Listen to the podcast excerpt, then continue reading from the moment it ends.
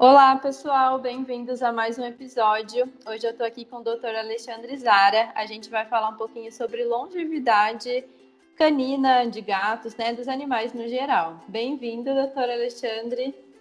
Obrigado, Laissa. Boa noite. Antes de tudo, agradeço pelo convite. É um prazer estar aqui participando do, desse podcast, que eu acho uma iniciativa bem legal trazer um pouco mais de informação tanto para os colegas, né, como também para os tutores, que, é, que no final das contas é quem cuida do, dos nossos animais, né, dos animais de cada um. É verdade, imagina. É, então a gente vai falar sobre longevidade. Você já trabalha com alimentação, né, doutor? Como você começou assim a, a entrar nessa área? É, eu sou, sou formado, sou graduado, sou veterinário, né? É, me formei em 2010 na, na Universidade de Uberaba, sou, sou mineiro e, e trabalho trabalhei um tempo na indústria farmacêutica, é, então eu sei como que é, vamos dizer, o, o, outro lado da história, né? Como que é a parte da gente é, vender o medicamento e tudo, e, e eu acabei vindo para esse mundo da, dessa medicina, onde engloba a alimentação natural também, né, mas uma medicina que a gente chama hoje medicina funcional, medicina integrativa, na verdade não tem um nome muito bem, muito claro ainda para o tipo de, de, medicina que a gente faz, né. Mas eu acabei caindo primeiro por uma, uma curiosidade minha mesmo, é, em relação à nutrição. Eu comecei estudando a nutrição para mim, a gente, a gente tem aquela, aquela base da nutrição na, na graduação que é muito ruim, assim, na maioria, das, pelo menos que eu já tive a oportunidade de conversar com os colegas veterinários, é, a gente tem muito pouco tempo para poder realmente aprofundar é, esse nosso estudo na nutrição e a gente não tem tempo nenhum de, dedicado a, a entender um pouco mais o impacto da, da, da alimentação na saúde. E eu acabei vindo para esse, comecei, minha, minha curiosidade veio para mim, é, eu sempre, eu, assim, quando era mais jovem, tive problema com peso e aquela coisa, dietas, e aí a gente acaba estudando e, e acabei encontrando uma, muita coisa baseada mais em, em, evidência, e aí deu certo para mim, e, e na época eu, eu, cheguei a trabalhar na indústria, como eu falei, e eu, eu visitava muitos, muitos colegas, tanto aqui no Brasil, trabalhei um tempo fora, e quando a gente conversa com, com os colegas, independente do, da região que a gente está, do país que a gente está, a gente vê que os problemas se repetem muito no, com os cães, né? Assim, é uma coisa meio que uniforme.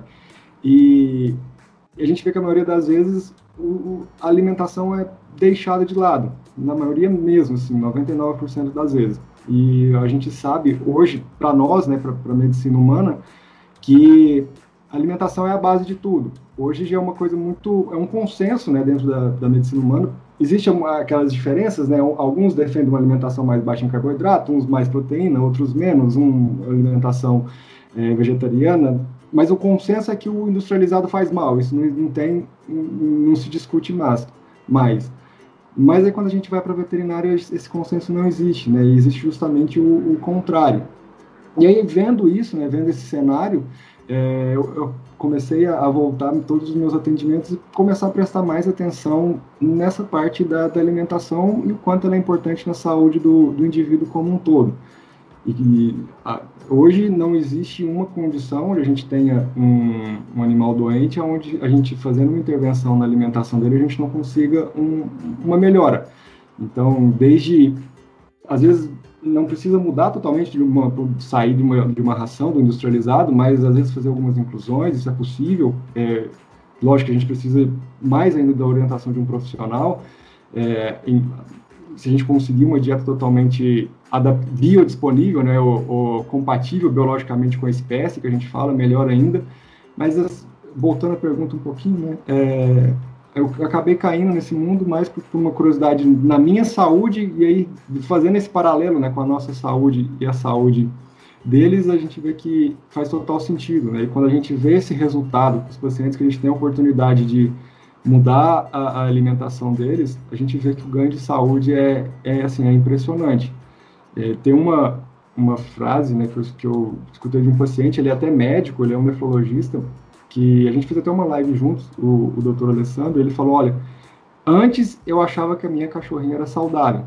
Depois, eu eu não conhecia minha cachorra saudável. Depois que eu mudei a, a, alimentação dela, aí sim eu conheci realmente como que é a minha cachorra. Antes eu não, eu não é, existia uma outro, um outro ser aqui dentro da minha casa que não era a minha cachorrinha saudável. Tanto que esse, que impacta na saúde deles, e ela é uma cachorra saudável, assim, não é uma cachorra que esteja doente, que tenha um problema, é ganho mesmo de qualidade de vida. Uhum, isso é o mais importante, né? Qualidade de vida.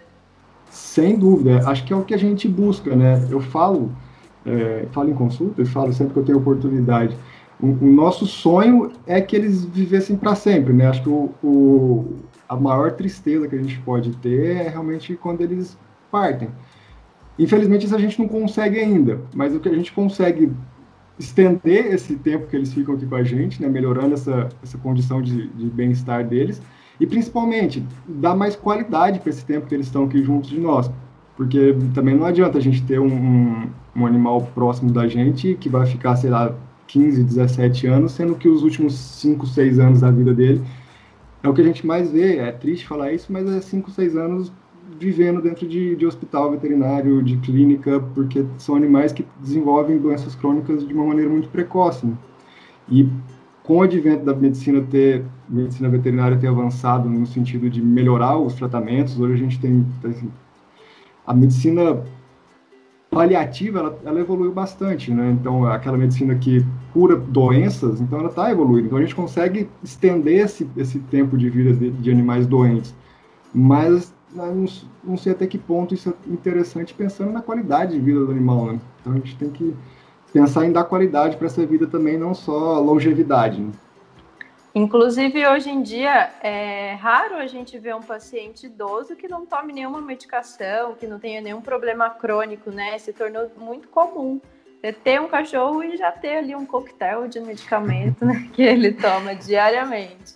Exatamente, hoje é muito raro. É, é, chega a ser assustador, né? A gente vê animais, às vezes nem animais tão idosos, a gente vê animais que às vezes estão na, numa fase naquela fase de migração, né, da, da fase adulta já para uma, uma idade mais avançada, e é muito difícil eles não terem algum tipo de problema. A gente vê de, de todos os tipos, né, mas é, câncer é muito comum, problema renal, é, problemas de pele, isso se arrasta muitas vezes ao longo da vida, e lá na frente isso gera uma série de consequências para eles. E a gente sabe que isso tudo isso, né, a gente está muito ligado à alimentação. Né? É, é um, uma alimentação inapropriada para a espécie que acaba gerando uma consequência futura. Uma hora a conta chega, né? A conveniência que a gente ganha com, com alimento industrializado, ela cobra um preço. E esse preço às vezes é bem alto. Uhum, e muito triste, né? Sem dúvida. É, então, doutor, o que, que você considera os pilares para a longevidade? Hoje, talvez é, a gente tem que, teria que centralizar todos os nossos cuidados, né? talvez não, com certeza, em dar para o animal uma alimentação adequada no sentido do que é mais compatível biologicamente para ele. A gente fazendo isso, a gente consegue uma série de benefícios metabólicos que são muito interessantes quando a gente pensa em, em longevidade. Hoje a gente sabe que grande parte da, das doenças que a gente tem elas estão diretamente ligadas a, a esses quadros inflamatórios crônicos. Né? A gente tem essa inflamação, às vezes, sistêmica, que não chega a ser aquela inflamação aguda que a gente está acostumado a ver, né? Quando a gente, ah, o martelo bate no nosso, cai no nosso pé, a gente vê aquela inflamação aguda. Mas é uma inflamação crônica que a longo prazo atrapalha o, o organismo do, do animal. E um, talvez um dos principais benefícios em, em, ter essa, uma alimentação adequada, e quando eu digo alimentação adequada, a gente pode ir desde um, de uma dieta caseira é, que se aproxime totalmente do que é natural para a espécie, que a gente pensaria nos modelos que a gente tem hoje, né, ou BARF, ou Prey Model, ou, o Raw Meat Bones, que são as dietas cruas com ossos, é, que é hoje o que a gente tem de mais próximo do que o animal, é, do que é natural para a espécie. Mas, da mesma forma, mesmo se a gente for alimentar o animal com uma dieta industrializada, com uma ração, a gente tem que ter muito controle dessa, dessa alimentação, no mínimo para garantir que esse animal se mantenha dentro do peso ideal. Então, a gente controlar o peso do animal, é, garantir esse animal uma qualidade de vida em relação à saúde mental e garantir também que esse animal ele tenha um, uma qualidade de exercício físico já contribui muito para a saúde dele. Se a gente incluir nisso, né, uma, uma dieta com base em comida de verdade, uma dieta apropriada para a espécie, é, a gente já tem aqui o, vamos dizer, o combo perfeito para poder ter um animal mais saudável.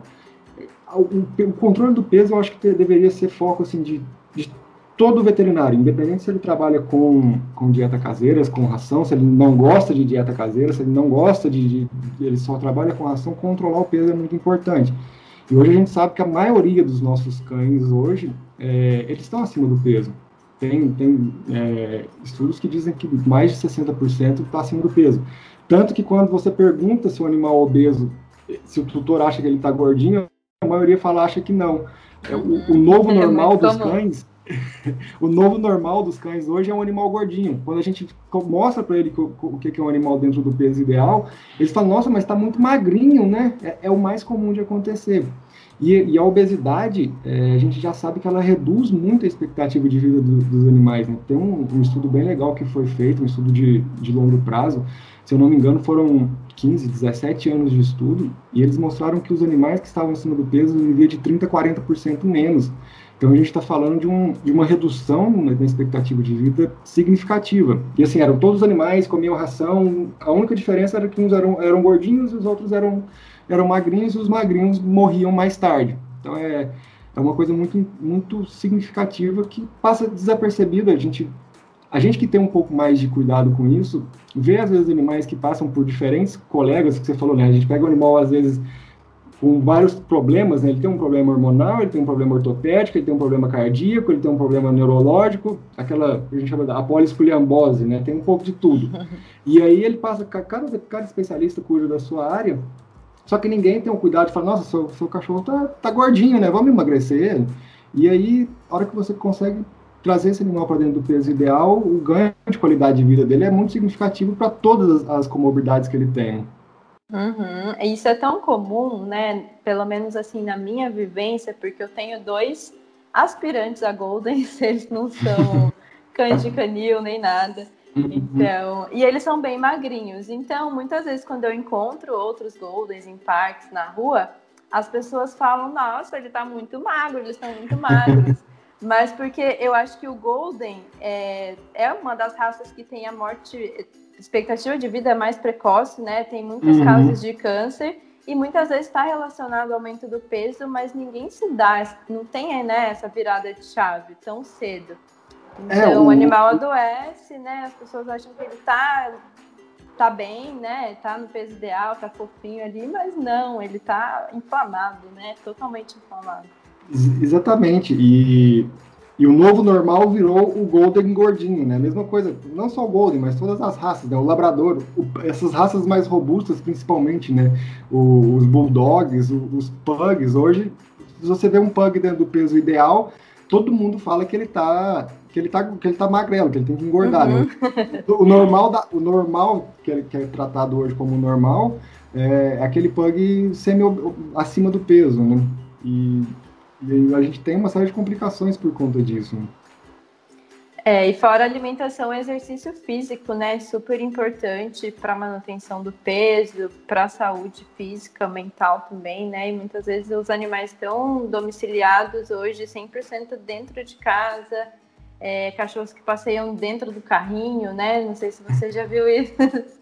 É, tem, tem, aquele, tem, aqueles animais, né? Assim, eu, eu, trabalho em Ribeirão, hoje eu não tenho tanto problema com isso, mas eu, a gente sabe que algo de algum relatos de alguns colegas, e como uh, às vezes faz atendimentos à distância também, é, o pessoal faz, é, tem aqueles, aqueles cães que nunca vê o chão, né? Ele sai do apartamento, ah, você passeia, você pergunta, né? Você passeia com o animal? Passeio, todos os dias a gente passeia. O passeio dele é entrar no, sair do apartamento, entrar no elevador, no colo, né? Desce no elevador, sempre no colo. Às vezes anda um pouquinho ali no, no, no prédio, faz o xixi, faz o cocô, volta pro colo, volta pro elevador. Quanto tempo durou o passeio? Ah, uns 20, 30 minutos. Você vai ver o animal andou um, uns 5 minutos durante esse passeio, né? Então, é muito, é muito importante que a gente institua a, essa rotina de, de passeios. Como o exercício físico é fundamental, o exercício físico, acho que a gente falar dos benefícios dele é, é, é ser repetitivo, mas para os cães, esse passeio tem um, um papel fundamental para a saúde mental. Né? É o momento que eles têm de ter algum estímulo mental para poder melhorar essa cognição, para ter um pouco mais de, de, de estímulo mesmo, para melhorar a parte comportamental e a parte mental. Né? Tanto que a gente vê o, a, algumas maravilhas né, quando a gente consegue instituir o, o passeio, que é às vezes animais que, se, que tinham problemas de pele terríveis, você fala para passear, o animal melhora. E essa quarentena veio como um, caiu como uma luva para quem já tinha uma predisposição a não passear, né? Que agora uhum. todo, mundo, ninguém, todo, mundo, todo mundo que não passeia agora é por conta da quarentena, que é muito perigoso, né? É, e não só para saúde mental, também para a imunidade, né, desses animais, eles terem um contato assim com a natureza, com a grama, porque muitos cachorros hoje em dia não têm, né, esse contato, não pode pisar na terra, o pessoal já fica doido de medo de pegar doenças e tudo Exatamente, mais. Exatamente, é, quanto mais a gente afasta os nossos cães do que é natural para a espécie, seja em qualquer sentido, desde a, do, do, estilo de vida, alimentação, quanto mais a gente afasta, é, aí mais maiores são os problemas de saúde. Tem até um, um, um, termo que eu peguei emprestado de alguém que comentou comigo no Instagram em algum momento, né, que é o tal da vitamina S, o S da sujeira, que é, é essencial para os cães. A gente sabe que é, quando a gente pensa em microbiota, Quanto mais contato com o ambiente esse animal tem, microbiota intestinal, microbiota da pele também, mas principalmente microbiota intestinal, mais diversa vai ser essa microbiota, e quanto mais diversa for essa microbiota, melhor é para a saúde do animal. Quando a gente entra em, em, assunto de microbiota intestinal, a gente sabe muito pouco ainda. Mas o pouquinho que a gente sabe, a gente sabe que ela é importante. Então a gente tem que preservar muito isso, e é, e é o que é natural, né? Cachorro, ele foi feito, né? Vamos dizer assim, para poder andar no barro, para poder pisar na grama, para poder se sujar, para poder rolar na terra. A gente que tem as nossas necessidades humanas e transfere para eles, né? Que quer ter é, animais limpinhos, cheirosinhos, que tomem banho três, quatro vezes por semana, em cima do sofá, em casa, para o nosso, nosso próprio prazer, né? Mas aqui não tem nada de natural para eles, né? É, agora que a gente entrou nesse assunto, é, até que ponto os banhos são necessários? O que, que você acha assim, o ideal para um cão? Tem cachorro que toma banho, toma muito banho, né? Igual você comentou, três vezes na semana. O, o, banho é uma necessidade humana, né, Laís? Não, Laísa, não tem. Os cães eles não têm necessidade de tomar banho. A gente tem, assim, a gente, não pode ser negligente em relação a isso. A gente tem algumas raças que requerem alguns cuidados especiais. Essas raças um pouco mais peludas, a gente tem que fazer a escovação, porque senão embola o pelo, a gente tem é, que fazer a, a, tosa periódica, porque senão o animal fica incompatível com a vida, né? É, o, a gente tem essas raças que tem essas dobrinhas, que a gente tem que fazer essa higienização, mas o banho, da forma que a gente conhece, né, de dar, de submergir o animal na, na água, de molhá-lo e passar shampoo, e passar colônia, e passar hidratação, é uma necessidade totalmente nossa. Eles não têm a necessidade. Eu sempre falo, quanto mais você conseguir espaçar para, para o seu conforto, melhor vai ser para o animal. E aí a gente volta naquele primeiro assunto da alimentação. Quando a gente muda a, a alimentação, é um dos primeiros relatos que, que a gente escuta é justamente que o cachorro perde o que a gente conhece como sendo cheiro de cachorro aquele cheiro forte que a gente vê do, dos cães, que até levam o, muitos tutores né, a, a, dar esses banhos com tanta frequência, eles praticamente desaparecem. Então, o, o, mostrando né, de uma forma mais prática o impacto da alimentação, mas é, a gente fica mais fácil, mais tolerável para os tutores se passarem mais esses banhos. Porque se a gente tem um animal que come ração, se a gente fica mais de 30 dias sem dar banho nele, a gente sabe que fica complicado para conviver com esse animal dentro de casa, né? Tem as estratégias que a gente tem esses banhos a seco, essas misturas que a gente acha nas né, receitas por aí, é, que amenizam, mas fica difícil. Mas respondendo a sua pergunta de forma objetiva, o banho é uma necessidade nossa. Quanto mais a gente conseguir espaçar, melhor para eles. E agora, uma outra, uma outra questão. Vacinação. Quando a gente deve vacinar? Quais vacinas são necessárias? E qual a, o malefício do excesso vacinal também? Legal. É, é interessante a gente contextualizar um pouco de onde surgiu é, essa, essa recomendação, esse protocolo que é, que é seguido hoje pela maioria do, dos colegas. Né?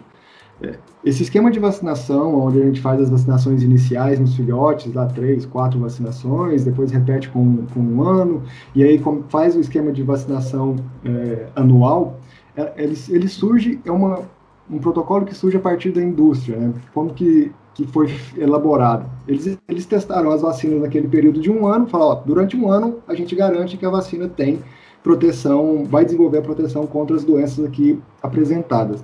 Isso foi difundido e todo mundo seguiu isso durante muitos anos. É, e é só que, a, a, graças a Deus, né, um, a gente teve um pesquisador é, norte-americano, o, o Dr. Schultz, que ele falou, não, mas não faz sentido né, é, ter que vacinar os animais todos os anos. Quando a gente pensa em vacinação de, de, de humanos, a gente toma ali as vacinas na, quando a gente é criança, toma alguma coisa ali na adolescência, e depois na, na idade adulta a gente toma raras vacinas. Né? Às vezes as mulheres, quando querem engravidar, tem um protocolo, a, a, pessoas quando sofrem acidentes tem outro, mas a gente não tem mais um, uma necessidade tão constante como a gente vê nos cães. E aí ele começa esse projeto de pesquisa, começa isso já tem pelo menos uns, uns 20 anos, que combina com, com as recomendações que a gente tem hoje, que são novas, mas nem tão novas, né? Porque elas já têm pelo menos uns 5, 7 anos, que é onde a gente tem um novo protocolo que esse sim baseado em, em estudo, em evidência científica, que fala que quando a gente pensa em cães adultos, a gente não tem mais a necessidade de vacinar esses cães anualmente. É, pelos estudos que o Dr. Schultz fez, a gente, ele, ele mostrou que a, que a vacina dura por períodos de 7 até 9 anos de proteção para fazer o jogo do seguro, acho que eles falaram, bom, vamos colocar três anos para não, não, não assustar muito o pessoal, né? Então, hoje a gente tem recomendação para animais adultos, pensando é, em vacinas essenciais, já vou esmiuçar isso um pouco mais, é uma vacinação, uma vacina a cada três anos, e o recomendável é que a gente faça, antes de vacinar, faça a, a sorologia, para ver se esses animais, eles, eles têm ainda alguma imunidade ou não, e só vacinar após o, o, o teste para checar. Porque existe uma diferença entre você vacinar um animal e o animal ficar imune à doença. Então, num cenário ideal, no mundo ideal, todo animal vacinado deveria ser feito um teste sorológico após o protocolo de vacinação para garantir que foi desenvolvido, que ele criou imunidade contra aquelas doenças. Na prática, a gente não faz isso. Mas esse teste ele pode substituir um, uma vacina. Você faz, se o animal tiver com uma resposta imunológica aceitável, não tem necessidade de você fazer um excesso de vacinas, porque a gente sabe que esse excesso de vacinas está ligado a uma série de problemas de saúde para esses animais a longo prazo. Né? Grande parte desses problemas ligado a doenças imunomediadas. Esse estímulo excessivo do sistema imunológico acaba desenvolvendo essas doenças, é, onde o sistema imunológico começa a ficar meio perdido e começa às vezes a atacar o próprio organismo. Aí a maioria das pessoas fala assim, nossa, mas eu nunca escutei um, um, um cão que tem uma doença imunomediada, né? Aí a gente, traduzindo um pouco mais, né, hoje as principais doenças dos cães, elas têm origem imunológica, né? É, desde a diabetes, ela, ela é uma doença que tem origem imunomediada. A principal diabetes dos cães é a diabetes tipo 1, né, que é onde o, o, as células pancreáticas são atacadas. É, problemas de tireoide, problemas adrenais podem ser também doença causadas por doença imunomediada. Problemas de pele, que hoje a gente tem tantos animais aí diagnosticados como atópicos, é, muitas vezes esse sistema imunológico meio louco atacando. É, problemas gastrointestinais, mesma coisa, né? A gente tem tantos animais hoje que, que sofrem com diarreias constantes, que recebem tratamento periódico para giardia, e na verdade ele tem uma doença inflamatória intestinal muitas vezes por um sistema imunológico desequilibrado. E esse protocolo de vacinação que é hoje recomenda, o recomendado pela Organização Mundial de, de Médicos Veterinários, né, o ASAVA, que é o mesmo protocolo recomendado também pela Organização Americana de Hospitais Veterinários, ele preconiza que os animais adultos devem ser vacinados a cada três anos com as vacinas essenciais, que são as vacinas hoje que a gente encontra dentro da V7, da V10, que é sinomose, parvovirose e hepatite infecciosa. Os outros, as outras vacinas, né, elas, elas acabam entrando em duas outras gavetas, outras duas caixinhas, que é as das vacinas é, não essenciais, que aí vai depender do estilo de vida do animal, aonde vive, com, com, como, como que é os coabitantes. Poderia entrar aqui para a gente exemplificar né, a, a, a, vacina contra a tosse dos canis e a vacina de leishmaniose, que pode ser uma, uma estratégia também na prevenção da doença. E tem aquelas vacinas não essenciais, que aí nesse grupo entra de coronavírus, que é o coronavírus dos cães, não tem nada a ver com a nossa Covid, né? É, e aí a gente acaba ter sendo obrigado, é uma vacinação compulsória fazê-la, porque hoje ela está dentro da, da V7, da V10, o que a gente for utilizar das vacinas essenciais, ela está junto. E também entra a vacina de giardia, que hoje também é protocolo de muitos colegas fazerem, pela a recomendação que vem tanto do ASAVA como da, da Organização Americana de, de, de, Hospitais Veterinários, que ela entra no grupo de não recomendada, porque não tem base científica nenhuma que justifique a sua utilização. Hoje, o, e seguir esse protocolo é muito interessante do ponto de vista do animal, a gente está minimizando o contato desse estímulo desnecessário do sistema imunológico, e a gente sabe que junto com a vacina ali, a gente tem uma série de adjuvantes que também tem um potencial tóxico. Né? A gente tem o principal deles, né, o alumínio, que é um metal tóxico, que quanto mais ele, a gente injeta né, no, no, organismo, ele, mais ele vai se acumulando, né, que ele não é eliminado. Então é, é uma coisa que a gente tem que se atentar. Quando a gente fala de vacina, a gente acaba muitas vezes é, esbarrando em, em, dois problemas. Né? Um problema de, de, de mais de conhecimento esse protocolo, apesar de ser antigo e bem difundido, ainda não é tão comum igual o, o, tradicional, vamos chamar assim, né? Porque na, na, na, graduação, acredito que todos nós aprendemos aquele protocolo normal, o tradicional, e a gente não pode esquecer também que existe um fator econômico muito forte, né? Desde o ponto de, começa lá da indústria, né, que tem que quer vender mais vacinas e você vacinar o animal com mais frequência é mais vantajoso, e até o próprio veterinário que muitas vezes comercializa essa vacina aquela, aquele momento da vacinação anual, muitas vezes é o momento ou uma obrigação que o tutor tem de trazer o animal para dentro da clínica para fazer já os exames, fazer o check-up e fazer tudo. Então tem, a gente acaba tocando muito nesses dois pontos, que eu acho que é o que dificulta muitas vezes de, de expandir um pouco mais esse, esse novo, novo antigo protocolo. Uhum. E a mesma coisa a gente pode levar para vermifugação, né? Tem muitos animais que fazem uso de vermífugos com frequência, com certa. Coloca ali no calendário, né? Uma, uns dias para seguir, e não tem essa necessidade, né? É a mesma coisa para vacina. Exatamente. Quando a gente pensa em vermifugação, existe um, um erro conceitual muito grande, né? Que é as as pessoas e, e, até colegas também acreditam que a, a, vermifugação ela tem uma ação preventiva. Uma vez que você vermifuga, o seu animal vai estar preventivamente, é uma profilaxia contra os vermes, né? e, e, na verdade não é. O, quando a gente faz o vermífugo, ele tem ali um, um, período de ação relativamente curto, e ele vai agir com, se o animal estiver parasitado. E aí, se ele não estiver parasitado, você deu uma medicação que tem um, um potencial é, negativo, né, se a gente for pensar, o, os vermífugos eles são produtos químicos também, que em baixas doses não causam efeitos colaterais agudos nos animais, mas tem uma consequência na saúde deles, com certeza. E a gente tem fica essa coisa preventiva, a gente tem que vacinar de X em X meses, porque senão o animal vai ficar doente. É, é um, conceito muito, muito errado, né? Tanto que quando a gente pergunta, né, em consulta, como que tá a vermifugação e a vacinação?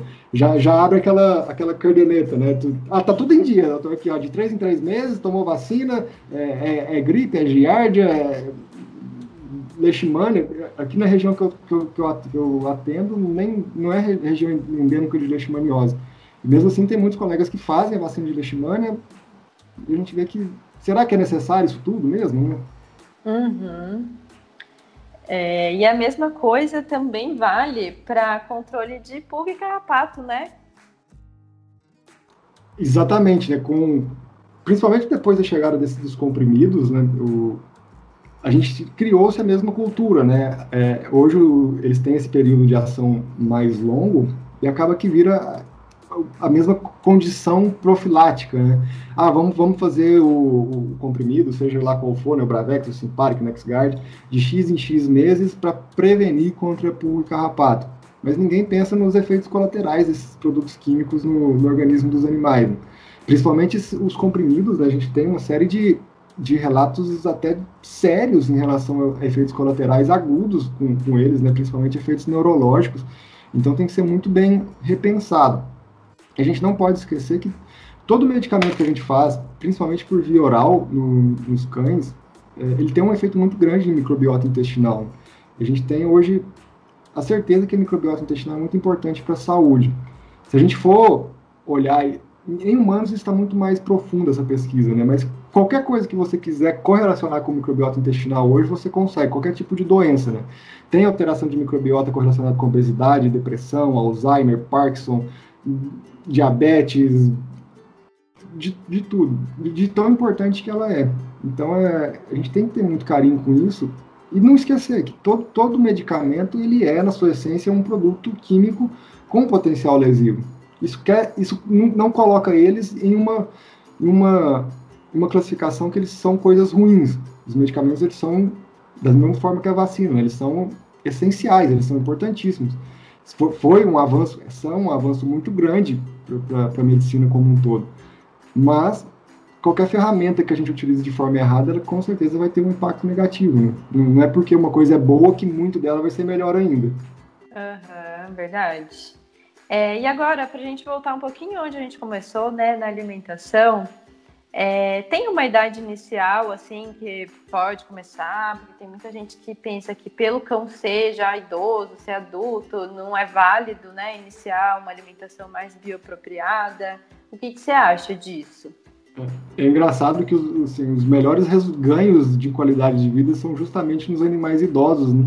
Quando eles, quando eles mudam de alimentação, é um dos primeiros comentários que a gente recebe logo ali nas primeiras, nos primeiros dias, nas primeiras, nas primeiras duas semanas, é que tem outro animal em casa. Assim, o, ganho de, de, vitalidade deles é, é muito grande não tem uma restrição de, de idade, a gente tem algumas restrições de, de, tipos de dieta, se o animal tiver algum problema, né?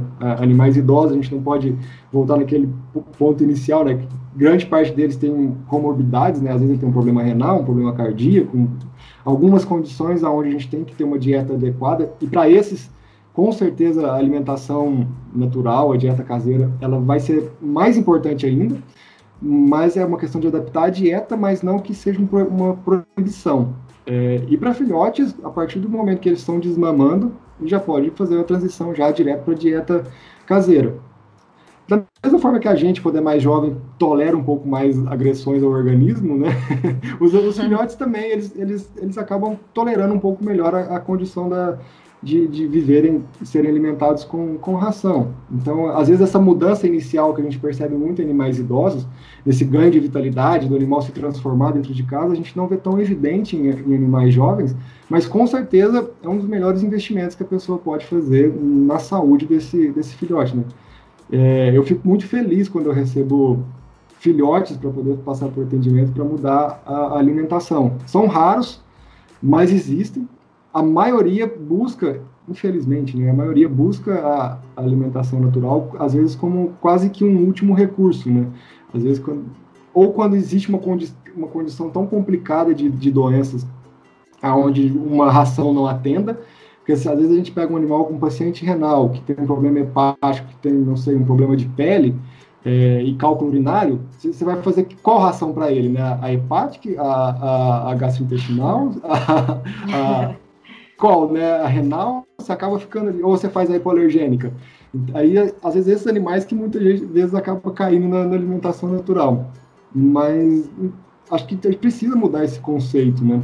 De, de que o melhor é você prevenir, é trazer animais saudáveis para esse, esse mundo e não esperar ele ficar doente para depois ficar tentando remediar um, um problema. É verdade, porque muitas vezes a alimentação natural é a última, né, a ser a opção quando o animal está doente. E ela devia ser a primeira, né, a cuidar da alimentação logo no início. A alimentação deveria, ou, ela está, né, ou, ela deveria ser, ser colocada como base da, da saúde do, dos animais, né, mas isso, isso parte muito ainda de um, de um, um problema estrutural nosso, né, do, dos veterinários, que a gente a maioria dos veterinários não tem condição nenhuma, não entende nada de nutrição. Então é muito mais fácil você falar, jogar o jogo seguro e colocar ali as rações, ó. Então leva isso aqui que aqui pelo menos tá tá tudo aí dentro que ele vai precisar. E é, uma, é um processo né, de mudança. Eu fico muito feliz quando eu vejo assim, mais pessoas vindo para esse mundo da, da alimentação natural, mais pessoas conhecendo, é, até tutores mesmo, tutores que são curiosos é, tem total condição de, de mudar essa alimentação para o animal saudável em casa sem, sem ter um acompanhamento tão próximo de um veterinário. Sofre muito, muitas vezes porque às vezes o veterinário que está acompanhando não é a favor e faz um pouco do, de, de do jogo duro, mas é, é, importante, é importante criar essa consciência. É, e agora, ia te perguntar o que são nutracêuticos e quando utilizar? Os nutracêuticos, por, por definição, né, eles são nutrientes que têm uma ação farmacêutica. Então, é, muitas vezes a gente utiliza os mesmos nutrientes que a gente tem como base, como essenciais, ou em, em doses aumentadas, ou então em, em, níveis otimizados, ou então em situações diferentes, com o objetivo de melhorar o, o funcionamento do organismo. A gente acaba entrando, colocando no, no, no, bolo né, de nutracêuticos, acaba entrando também os fitoterápicos e entra uma série de, de extratos de plantas que tem essa ação de, de melhorar o metabolismo. É, a gente lança mão dessas estratégias sempre que a gente tem alguma situação onde há necessidade de, de, inter, de, de intervir de forma mais ativa no organismo do animal. Então, um, um, exemplo, né? a gente tem às vezes um, um animal que tem um, um acúmulo de, de, de, lama biliar, que é tão comum hoje em dia. É, faz lá ultrassom, ah, deu lama biliar. Então a gente tem alguns nutracêuticos que dá para a gente utilizar e fitoterápicos com o objetivo de melhorar esse metabolismo dessa, dessa detoxificação do, do fluido biliar. Então, a gente pode utilizar uma N-acetilcisteína, usa uma, uma silibinina, uma silimarina, para poder melhorar isso. Da mesma forma, a gente tem outras condições. Ah, o animal tem um problema é, articular. Então, tem alguns nutracêuticos que a gente utiliza para melhorar essa, esse metabolismo direcionado à saúde articular. Aí entram nutracêuticos desde o controle da dor até nutracêuticos que podem melhorar a estrutura da articulação.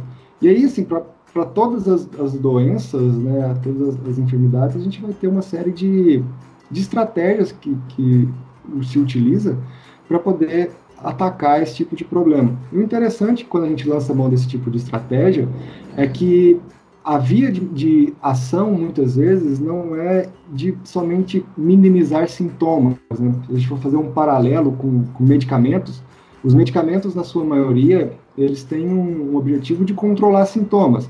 Ah, você tem um, um, um paciente que tem que está se coçando muito.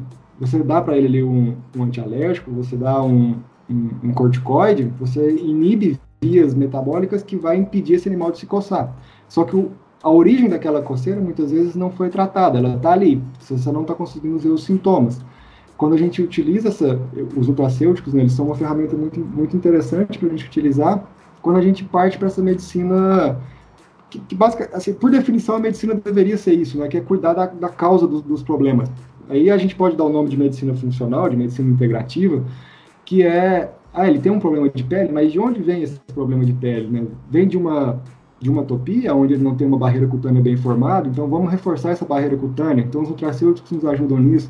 Ah, mas ele vem de uma atopia porque ele tem uma hipersensibilidade alimentar. Então, ele tem o quê? Tem uma inflamação intestinal. Os nutracêuticos não ajudam a, a, melhorar essa condição inflamatória intestinal.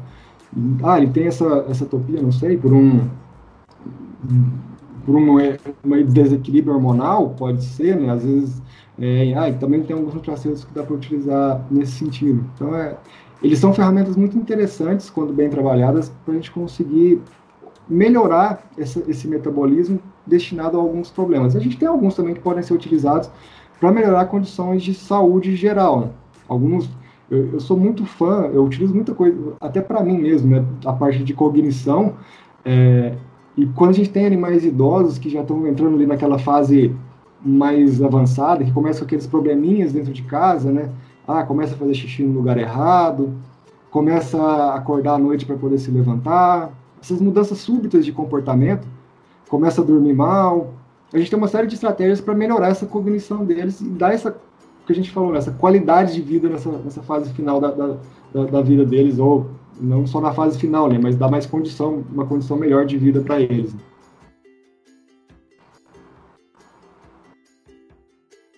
Parece que travou. Voltou. Tá, voltou? Voltou. Ah. Essa era a última pergunta. Não, na verdade tem mais uma pergunta. Aonde que você atende? Como que faz para agendar? Como que é a sua forma de trabalho? Como a gente te acha? Legal. É, eu atendo hoje em, em, Ribeirão, Ribeirão Preto, São Paulo.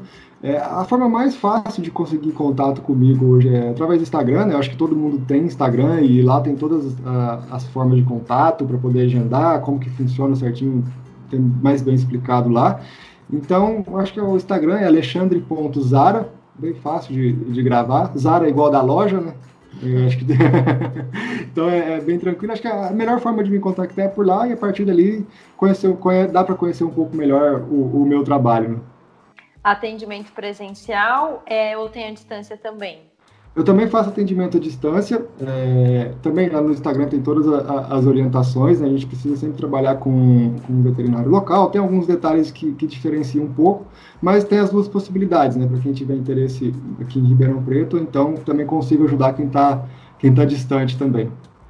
Muito legal. Muito obrigada pela sua participação, por compartilhar seu conhecimento com a gente acredito que vai agregar muito, assim, principalmente a área de vacinação, né, de vermifugação, que muitas vezes não é tão abordado, né, dentro do consultório, as pessoas realmente não sabem sobre isso. Então, obrigada por trazer esse conhecimento para gente, para a gente expandir ainda mais, né, em todas as plataformas que a gente puder. Legal, eu, fico, eu fiquei muito feliz pelo convite, fiquei muito feliz em participar. Acho que deu para a gente, no, no espaço relativamente curto de tempo, falar de temas bem interessantes que muitas das vezes realmente não é, não é abordado de maneira aberta assim. Te parabenizo pela iniciativa do, do podcast, bem, bem legal mesmo. Assim, quanto mais ferramentas a gente tiver para levar essa informação hum, para mais pessoas, melhor. Né? E eu acho que é um, é um, um trabalho muito de, de base, né? Para a gente querer mudar uma, a conduta dos, dos, veterinários, a gente tem que primeiro despertar esse interesse nos tutores, que no final das, das contas é eles que pagam a conta, né? Então, uhum. é, te parabenizo e fico à disposição sempre que precisar de alguma coisa. Você já sabe onde me encontrar. Pode deixar. Muito obrigada mesmo. Obrigado você.